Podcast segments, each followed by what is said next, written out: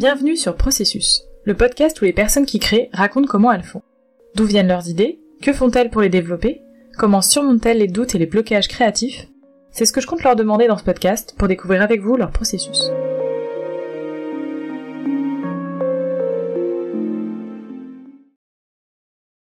Cet épisode de Processus est un épisode spécial qui s'inscrit dans la première édition du Podcaston. Cet événement national rassemble près de 400 podcasteurs qui mettent en lumière du 25 au 31 mars 2023 des associations et des ONG. Je suis très heureuse de participer à cet événement avec cet épisode spécial dédié à l'association Axiculture. Axiculture œuvre à rendre accessible le spectacle vivant pour les personnes aveugles ou malvoyantes par le biais de l'autodescription et pour les personnes sourdes ou malentendantes avec des adaptations en langue des signes française et du surtitrage adapté. Dans cet épisode, Lara David, chargée de communication chez Axiculture, explique la démarche de cette association. Alors bonjour, moi je suis donc euh, Lara David, je suis en charge de la communication euh, chez Axiculture. Et donc pour faire un, rapide euh, historique de présentation de l'association, Axiculture a été créée il y a maintenant 30 ans, en 1993, par Frédéric Leduc, qui est encore l'actuel directeur de l'association, qui, qui, était à l'époque en 1990 l'assistant à la mise en scène de Jérôme Savary. Et euh, à cette époque-là, Jérôme Savary était le directeur euh, du Théâtre national de Chaillot. Donc l'association a été créée dans les murs euh, de, Chaillot. Et donc pendant 30 ans, elle a été hébergée à, Chaillot, qui est désormais maintenant le Théâtre national de la danse. Et depuis peu, nous avons emménagé à l'Opéra national de Paris sur le site Bastille. Donc c'est aussi un renouveau pour, pour l'association. Euh, et, donc l'association, son but est de rendre accessible le spectacle vivant. Donc on va accompagner les, théâtres et opéras. C'est un réseau euh, d'environ 140 théâtres et opéras partout en France et même euh, depuis peu en Europe pour les, voilà, les accompagner dans leur politique d'accessibilité à destination de deux types de publics. Euh, les personnes aveugles et malvoyantes, donc en proposant des audiodescriptions de spectacles, et les personnes sourdes et malentendantes avec donc des adaptations de spectacles en langue des signes française et du surtitrage euh, adapté. Donc voilà, c'est vraiment les deux pôles, euh, les deux pôles de public. C'est le, handicap sensoriel. Et, Frédéric Ledieu a été un des précurseurs vraiment de, de l'accessibilité culturelle dans le dans le secteur du spectacle vivant, ça n'existait pas et il a eu euh, cette idée euh, euh, en parcourant les pages d'un magazine, en voyant qu'effectivement l'audiodescription existait déjà pour le secteur du, cinéma, de l'audiovisuel, mais pas encore du spectacle vivant. Il s'est dit pourquoi pas? Et, Jérôme Savary l'a soutenu dans ce projet et lui a dit écoute, vas-y, lance-toi. Et donc la première pièce qui a été audio, décrite était Un songe d'une nuit d'été qui a été mis en scène par Jérôme Savary et qui a été euh, présenté au, Théâtre national de, Chaillot. Donc on est passé de ce premier partenaire historique, euh, le Théâtre national de la Vence, jusqu'à euh, aujourd'hui plus de 140 théâtres partout en France. La, manière dont ça fonctionne, c'est donc généralement les théâtres avec lesquels on, collabore nous envoient leur, programmation prévisionnelle euh, et on étudie donc euh, les spectacles qui vont être accueillis euh, dans, leur lieu.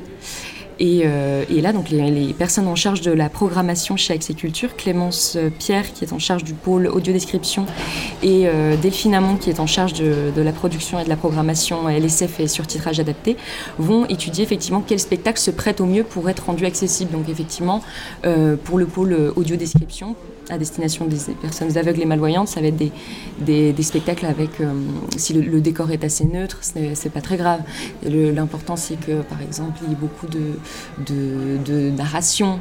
Euh, et donc là, l'audio-description, qui est un simple dispositif, euh, une fois en salle, va permettre à la personne aveugle ou malvoyante de percevoir bah, le déplacement des comédiens, un détail des décors, des, costumes,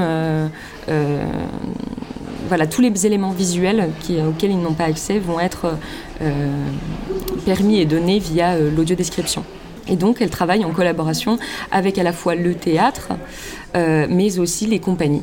voilà, il faut que les compagnies aussi soient dans cette démarche de rendre mm. accessible le spectacle. Ils vont, vont donner aussi les textes, ce qui va permettre à l'auteur ben, d'étudier ce qu'il faut décrire. Donc il y a vraiment aussi un échange entre l'audiodescripteur et, et, et, la compagnie, quoi, avec le metteur en scène particulièrement. voilà, ce qui, quelle démarche, quelle est l'intention du metteur en scène pour vraiment coller aussi euh, Euh, pour ne pas dénaturer aussi ce que souhaite euh, mettre en avant le metteur en scène.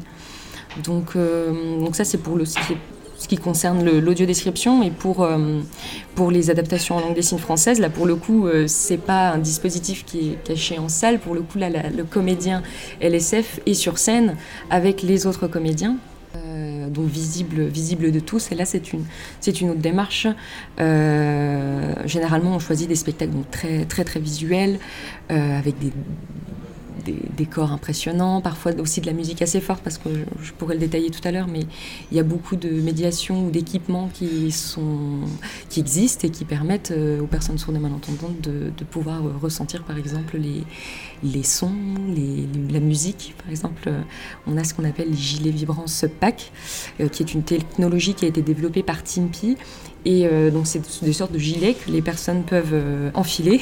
Et et ressentir via les vibrations tout le, tout le son du spectacle. Donc ça c'est aussi un plus. Et, euh, et, donc voilà, il faut, il faut bien penser aussi que ce sont, on appelle ça adaptation LSF mm. parce que euh, la pièce existe déjà, elle a déjà été créée et nous on arrive dans la chaîne euh, pas dès la création de, mm. la pièce. Donc elle n'est pas pensée pour être bilingue, euh, elle est pensée pour être adaptée. Donc on ajoute euh, un comédien. Donc là aussi, ça nécessite de beaucoup euh, échanger avec la compagnie, les comédiens sur scène, pour voir quelle place on peut donner à ce nouveau personnage. D'ailleurs, généralement, il y a un comédien signant sur scène, mais qui peut interpréter ou adapter euh, plusieurs personnages, euh, plusieurs personnages qui sont euh, d'ores et déjà sur scène. Donc dans le choix des spectacles, Delphine Amont, qui est en charge de la programmation et de la production LSF et STT, réfléchit à ça aussi. Il faut que le spectacle ne soit pas trop long parce que c'est vraiment aussi un exercice assez, assez fort hein, pour le comédien LSF. Euh, il faut que le, les comédiens ne soient pas trop nombreux sur scène pour que la personne puisse, euh, puisse suivre et, et, la possibilité d'adapter au mieux chaque, chaque personnage. Et parfois, il arrive même aussi qu'il y ait des, euh, qu'il y ait des binômes. Donc là, euh, là très récemment, euh, hier même, à l'Opéra national, Orchestre National Montpellier Occitanie, il y a eu l'adaptation de l'opéra Climat, où là il y avait un binôme d'une interprète signante, qui est entendante, et euh, d'une comédienne sourde. Donc les deux ensemble ont pu adapter le spectacle et, et ça, ça marche bien parce qu'on tient aussi de plus en plus à, inclure euh, forcément la communauté sourde aussi dans ces projets parce que ça les concerne directement et qui sont absolument légitimes d'être d'être dans, dans, cette boucle donc euh, donc euh, voilà un peu pour le processus et de comment comment ça se passe et ensuite une fois que le, spectacle existe ce qui est important de penser, c'est toutes les médiations qui vont accompagner le spectacle pour que les spectateurs s'en emparent et, et, toutes les clés de compréhension nécessaires. Par exemple, euh, je pense particulièrement aux audiodescriptions de danse. Euh, un spectateur aveugle peut aussi se questionner sur euh, sa, sa, place en fait dans une salle de spectacle qui présente un spectacle de danse. C'est très visuel, il n'y a pas de narration, c'est très technique, donc pourquoi, je, en tant que personne déficiente visuelle, je viendrais voir un spectacle de danse? Et, euh, là, pour le coup, l'audiodescriptrice, euh, il y en a deux qui sont spécialisées euh, dans la danse chez Axiculture, puisque c'est avant tout aussi des danseuses. et là, l'audiodescription, elle va être à la fois donc, technique, la technique de la danse, tous les mouvements avec un vocabulaire assez précis. Mais pour que ce soit aussi accessible à tous, il va surtout y avoir aussi dans leur démarche beaucoup de métaphores aussi, donner l'imagination mm. pour créer des images mentales dans la tête des, spectateurs. Euh, donc voilà, et pour que la compréhension soit totale, euh, dans ces médiations, par exemple, en amont du spectacle, on peut proposer euh, des visites tactiles. Donc là, les spectateurs sont invités à venir sur le plateau avant la représentation pour toucher du bout des doigts le décor, les éléments du décor, les costumes des comédiens pour savoir aussi les, matières et puis surtout aussi échanger soit avec la compagnie, soit avec l'audiodescriptrice pour avoir aussi des compléments d'informations sur le spectacle. Donc voilà, c'est toute une, chaîne qui, se met en place pour avoir une accessibilité complète euh, au spectacle. Et du côté LSF, c'est la, même chose. On peut aussi prévoir des, ateliers de danse en amont. Donc là, euh, les ateliers de, danse, elles vont permettre, avec aussi en, coordination avec la compagnie, permettre de, bah, comprendre toutes les et même reproduire les phrases chorégraphiques qui sont présentes dans le spectacle. Euh, reproduire les mouvements. Et ce qui permet, une fois euh, dans la salle, euh, assis euh, sur son siège, d'avoir Ah oui, mais ça, c'est vrai, on l'a vu en fait ce matin. Donc c'est vraiment aussi tout un, accompagnement autour du spectacle qui est très très important. Et, ça, les, théâtres le savent, s'en rendent compte et s'en saisissent. nous, en tant qu'association, effectivement, donc on produit l'adaptation, mais aussi on accompagne, puisqu'on les, théâtres ne savent pas forcément comment procéder, soit dans, aussi dans la recherche de ce public qui est assez spécifique. Donc euh, euh, l'important c'est de les accompagner, euh, voilà, et dans la création, mais aussi dans, la suite et dans l'accompagnement. Et ensuite ils se saisissent du, projet, et ils sont assez autonomes autonomes là-dessus pour continuer d'année en année. Et généralement, un théâtre qui commence à se saisir des dispositifs ou des adaptations continue parce qu'on voit aussi un réel bénéfice euh, quand on voit le sourire euh, des, personnes euh, sur, sur leur visage. Donc ça, c'est... voilà, on voit le, travail qui est nécessaire. On ne fait pas de, différence entre est-ce que cette personne est avec de naissance, est-ce que cette personne est devenue avec de naissance, est-ce que cette personne est malvoyante, parce qu'en fait il y a tellement de types mm. de déficiences que euh, c'est impossible de tomber euh, oui, voilà, sur un, groupe euh, homogène, disons. C'est il y a tellement de types de déficiences, par exemple les malvoyants qui, vont avoir la vue qui, qui, se, qui se rétrécit pour avoir une vision que centrale, une vision floutée. Parfois certains perçoivent de la lumière. Alors ça, pour le coup, euh, c'est plus pensé euh, une fois dans le lieu. Par exemple, le placement en salle. On va, on va euh, conseiller au théâtre d'avoir un placement spécifique pour ce public. Par exemple, pour les personnes aveugles et malvoyantes, si elles peuvent percevoir un minimum ce qui se passe sur scène, rien que les ombres qui passent, etc., on va les mettre, par exemple, au troisième ou quatrième rang pour que pour que voilà, elles aient le maximum d'éléments euh, compréhensibles. Mais en tout cas, dans, dans euh, la création de l'adaptation, euh, cette différenciation n'est pas pensée. Les seuls éléments qui sont pensés, c'est, comme je le disais, les, par exemple, un spectacle qui est très visuel, là, Delphine va se dire tiens, ça, ça peut se prêter, c'est cohérent pour un, spectacle, enfin pour des spectateurs sourds ou malentendants, et à l'inverse, pour les personnes aveugles et malvoyantes, ce qui est important, c'est vraiment voilà, le, récit, euh, la musicalité, euh, les instruments. Euh, voilà, donc, et, c'est très varié parce qu'on peut aussi à la fois être sur des spectacles d'opéra. Sont très musicaux. On peut être aussi sur donc, de la danse, comme on l'a vu, du théâtre, mais aussi du cirque. Enfin, voilà, vraiment, on a un panel d'accessibilité qui est très large et ça tant mieux puisque le, cirque et la danse c'est relativement nouveau. Pour le coup ça fait 5-6 euh, ans que, l'adaptation, que des adaptations de, ce genre euh, peuvent exister donc c'est chouette mais je pense qu'il y a toujours euh, un travail et une réflexion de la part de, des audiodescripteurs. Et nous, dans nos équipes, il y a environ une, voilà, une 10-15 d'audiodescripteurs qui sont euh, des, auteurs à part entière. Et euh, ils ont chacun leur spécificité. On va avoir les audiodescripteurs qui sont plus portés sur le jeune public.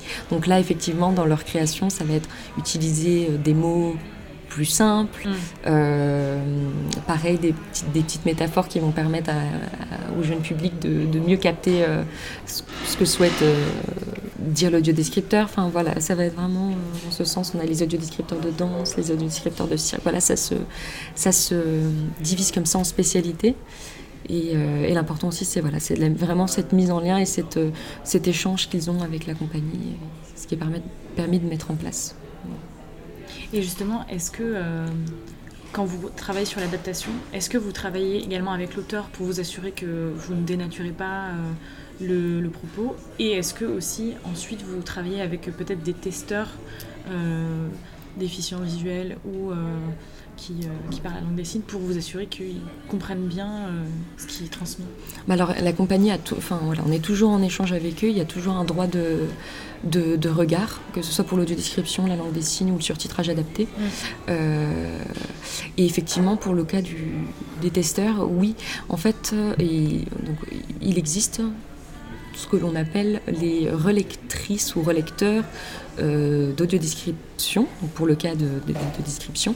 Et euh, là, donc, l'audiodescripteur va avoir un temps euh, assez long d'ailleurs, parce qu'ils vont retracer tout le spectacle, avec une personne aveugle et qui va donc lui dire ah ben non là tiens faudrait peut-être changer ce terme c'est un peu ambigu euh, donc voilà, c'est un temps euh, assez long. On peut, par exemple, sur le temps d'une journée, parce qu'il faut vraiment euh, décortiquer toute l'audiodescription et tout le spectacle, donc en mm. fonction aussi de la durée, la durée de la représentation du spectacle. Et pour, pour les adaptations à LSF, c'est généralement donc l'avis du regard extérieur. Le regard extérieur, c'est une personne donc sourde qui euh, va être présente aussi pendant le filage, donc pendant les répétitions, etc., et qui va regarder la prestation euh, du, comédien signant sur scène, euh, et ça particulièrement pour les comédiens signants entendants. Et donc là, pareil, qui va lui donner euh, des avis, ben non, ça, ce signe-là, euh, euh, il peut être aussi un petit peu ambigu, vaut mieux utiliser ce signe-là. voilà, il y a vraiment un échange entre le regard extérieur ou la le relecteur ou la relectrice d'audio-description pour que l'audio l'adaptation, pour que l'adaptation soit la plus professionnelle possible. Parce qu'on a vraiment envie de se positionner euh, comme tel, d'avoir un travail euh, très propre, très propre autant dans l'écriture, autant euh, dans la production, et autant dans la technique au moment de la régie, que ce soit très propre. On, est, on, travaille aussi avec une équipe donc, de, régisseurs qui sont là les soirs de spectacle et qui envoient les tops par exemple, de, description, donc tout doit être très bien monté. Et donc il y a toute cette démarche de l'œuvre et ce qui est important aussi pour que le spectateur euh, revienne et se sente bien et se sente en confiance, c'est aussi tout ce qui va concerner euh, l'accueil. Parce qu'effectivement une personne aveugle et malvoyante, on pense souvent euh, une fois qu'elle est dans le lieu, voilà, qu'est-ce qui se passe? Est-ce que le spectacle est bien? Mais il faut penser aussi à ce qu'on appelle la chaîne d'accessibilité, qu'est-ce qui se passe avant? Comment elle se renseigne? Mm. Est-ce que le site est accessible? Comment je me déplace? Est-ce que c'est facile à, voilà, est-ce que les informations sont faciles à trouver? Et ça aussi c'est toute une réflexion que le lieu euh, d'accueil doit, euh, doit porter et doit, doit avoir. les accompagne aussi là-dedans.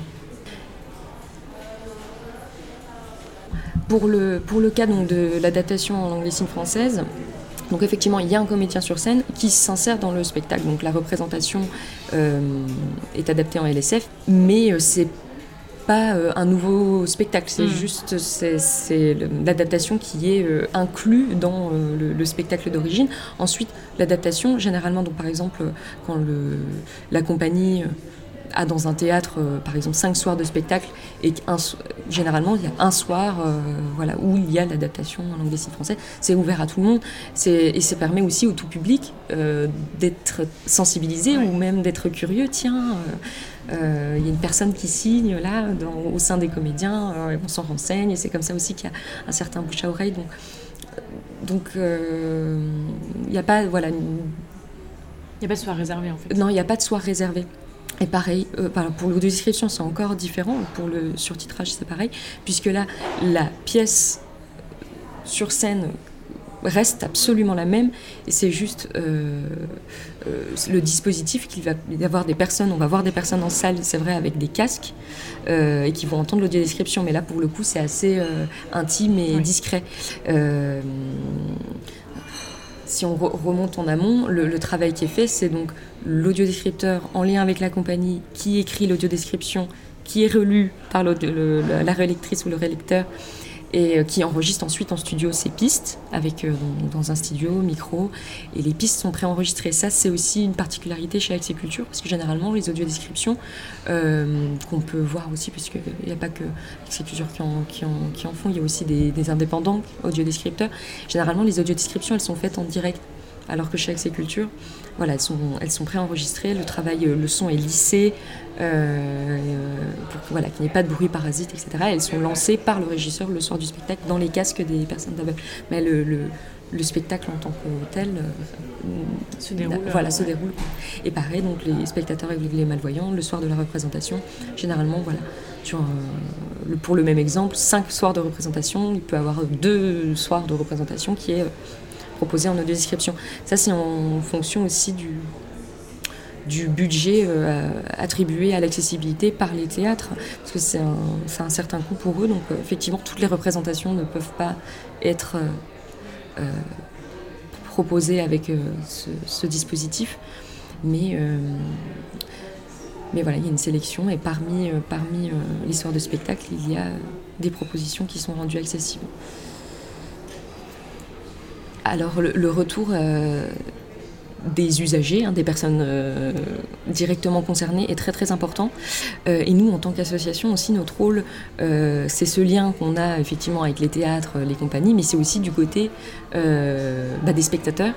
Et donc, généralement, et même de manière automatique, systématique, trois fois par an, on organise ce qu'on appelle des entrevues spectateurs et spectatrices où, euh, où sont invités euh, les, spectateurs euh, sourds ou malentendants, aveugles et malvoyants, à venir lors d'une réunion en soirée pour débattre, nous, voilà, nous donner leur retour, leur, leur, leurs avis, leurs besoins aussi.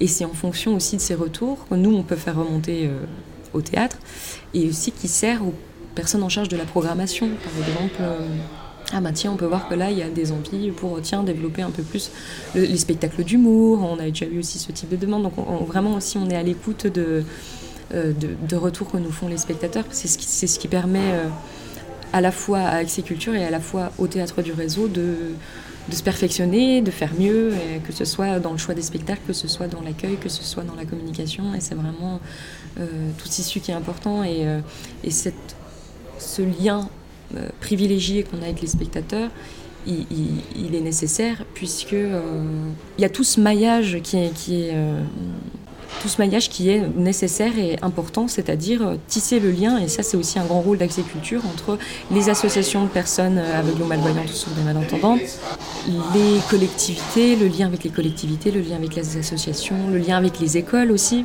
que, par exemple à Paris, on a l'INGA et l'INJS, qui sont les Instituts nationaux des jeunes sourds, des jeunes aveugles. Et euh, ça commence aussi dès, euh, dès cet âge-là, en fait, leur donner le goût, leur dire que oui, c'est euh, adapté et oui, vous avez votre place dans, ces lieux de spectacle.